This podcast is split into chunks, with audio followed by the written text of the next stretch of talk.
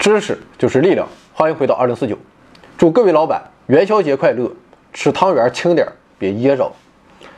一九九一年九月十九日，德国登山游客西蒙夫妇在意大利境内的阿尔卑斯山山脊徒步旅行，在海拔三千二百一十米处的山谷中，他们意外发现了一具脸朝下趴着的尸体，于是他们立马报了警。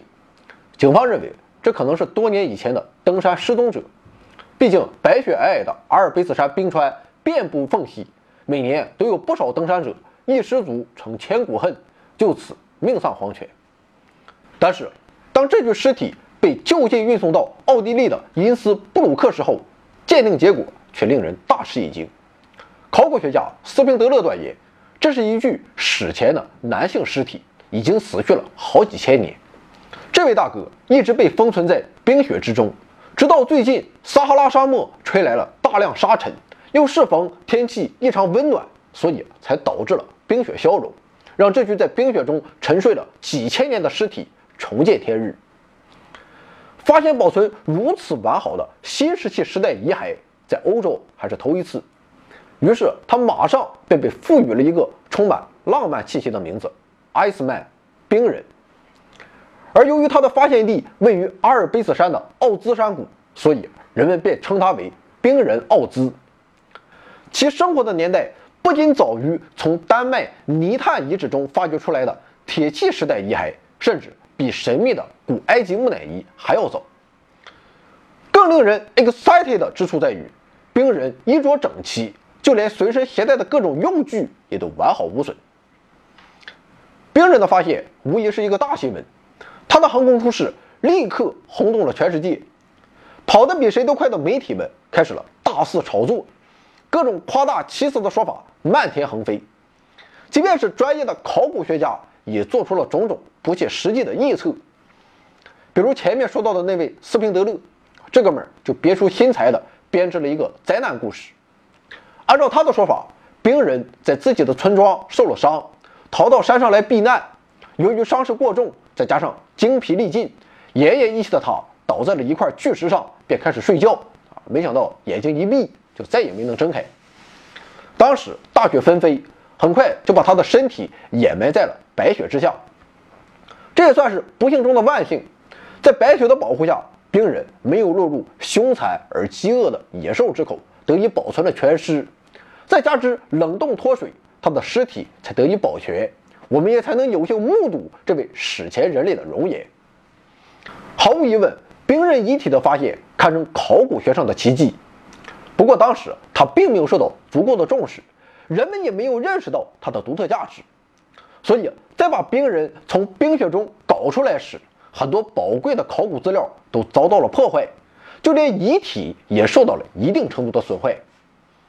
好在得益于现代的科学技术。考古学家还是可以追溯那久远的时光，并逐渐还原出了一个引人入胜的故事。首先，我们来看看这个冰人奥兹的一些基本特征。被发现时，奥兹的姿势有点别扭，他面朝下俯卧在一块巨石上，左臂压在身体下面，并朝右侧伸出，而右手则被卡在一块大石头下面。他的随身用品和衣物散落在四周，一部分冻结在冰里，其中有些东西离他有好几米远。三个不同的实验室分别对奥兹身上遗留的植物、奥兹遗体的组织标本以及他的随身物品进行放射性碳年代测定，结果均证明奥兹生活在五千三百年以前。奥兹的身体特征非常明显，他身高一米五九，算不上魁梧。对奥兹的头骨研究表明，他年龄为四十六岁，在当时那个年代，这绝对是高寿。我瞎猜的啊，估计就相当于今天的九十三岁了，是一位名副其实的拥有丰富人生经验的长者。DNA 分析表明，奥兹来自中北欧地区，这个结论就把他与地中海族群区别开来，而地中海族群就生活在南边不远的地方。奥兹死后，身体脱水，内外组织都已经皱缩了。冰的压力使得他的上唇、鼻子和耳朵都变了形。另外，挖掘出来的奥兹是个光头啊，不过他并非是和潘博士一样的秃顶。研究表明，奥兹生前他是有头发的，可能还有胡子，是个纯爷们儿。奥兹的表皮已经脱落，现场曾找到了他的一些头皮，有的长达九厘米。奥兹还有一个很大的不同之处，科学家发现奥兹身上有一处先天性的缺陷，那就是他没有第十二对肋骨。另外，分析表明，在他还活着的时候，第五到九对肋骨曾经断裂过，不过后来又愈合了。而奥兹身上的其他多处骨折以及胸廓畸形，很可能是死后由于冰川的压力以及挖掘时破坏所导致的。这些死后才产生的骨折，让人们对奥兹死于灾难的说法产生了质疑。此外，科学家还发现奥兹的头颅上缺失了一小块头皮，分析表明这块头皮很可能也是压力造成的脱落，而并非遭到打击所导致的。所以这一点也不能作为奥兹是被他人所击倒的证据。事实上，奥兹是否死于暴力，迄今仍然是个谜。但是我们有充分的理由相信，即便不存在外界因素，奥兹恐怕也是命不久长了，因为他生前的健康状况着实堪忧。漫长的时光消磨掉了奥兹的大部分表皮、毛发和指甲，但是利用现代分析技术。人们还是从他的遗体上找到了一些能显示他健康状况的记录。在奥兹身上只剩下一块指甲，在这块指甲上有三条博士线。所谓的博士线，就是指甲上出现的横沟，表示营养不良或得了某种会暂时影响指甲生长的严重病症。这三条博士线是一个重要线索，它们证明奥兹在死前的六个月里曾经三次病倒。最严重的是最后一次，大约是在他死前两个月，这一病持续了两周时间。至于什么病那就不知道了。